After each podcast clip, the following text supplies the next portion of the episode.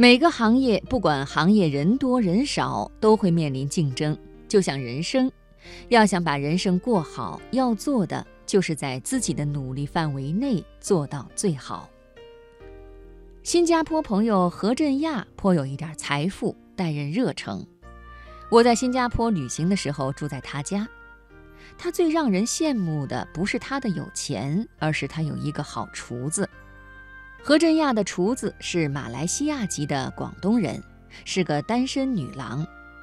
她身材高挑，眉清目秀，年有三十多岁。等闲看不出她有什么好手艺，但她就是那种天生会做菜的人。这梁妹不像一般仆人要做很多事，她主要的工作就是做做三餐。我住在何家，第一天早上起床，早餐是西式的。两个荷包蛋，两根香肠，一杯咖啡，一杯牛奶，果汁。奇的是，它的做法是中式的，煎蛋两面，两面皆为蛋白包住，却透明如看见蛋黄，这才是中国式的荷包蛋，不是西式的一面蛋。而那德国香肠是梁妹自灌的，有中西合璧的美味。正吃早餐的时候，何真亚说。你不要小看了这鸡蛋，你看这鸡蛋接近完全的圆形，火候恰到好处，这不是技术问题。梁妹是一个律己极严的厨师，她煎蛋的时候，只要蛋有一点歪，就自己吃掉，不肯端上桌，一定要煎到正圆形，毫无瑕疵才肯拿出来。我起初不能适应她的方式，现在久了反而欣赏她的态度。他简直不是个厨子，是个艺术家呀！梁妹还不仅如此，她家常做一道糖醋高丽菜，假如没有上好的镇江醋，她是拒绝做的。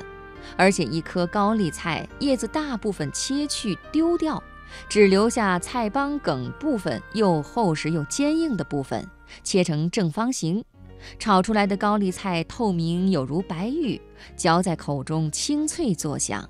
真是从寻常菜肴中见出功夫，那么可想而知做大菜时候他的用心了。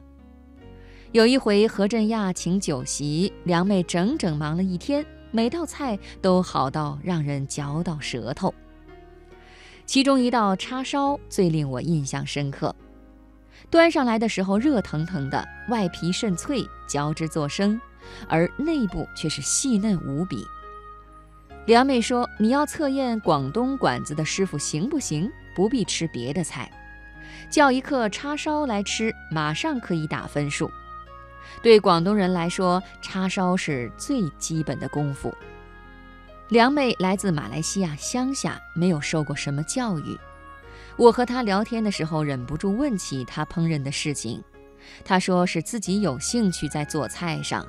觉得煎一个好蛋也是令人快乐的事情，我就问他怎么样做到这么好。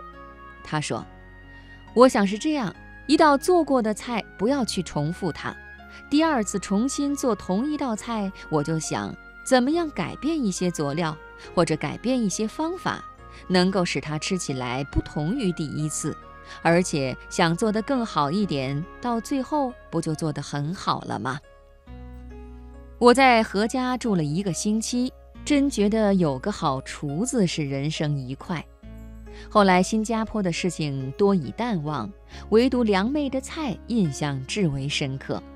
我不禁想起以前的法国大臣塔列朗，奉派到维也纳开会，路易十八问他最需要什么，他说：“皇上赐臣一御厨。”因为对法国人来说，没有好的厨子，外交就免谈了。以前原子才家的厨子王小鱼说：“做厨如做衣，以无一心诊百物之一。”又说：“能大而不能小者，其粗也；能色而不能滑者，才弱也。”真是经论呀！一个好厨子做的芹菜，绝对胜过坏厨子做的熊掌。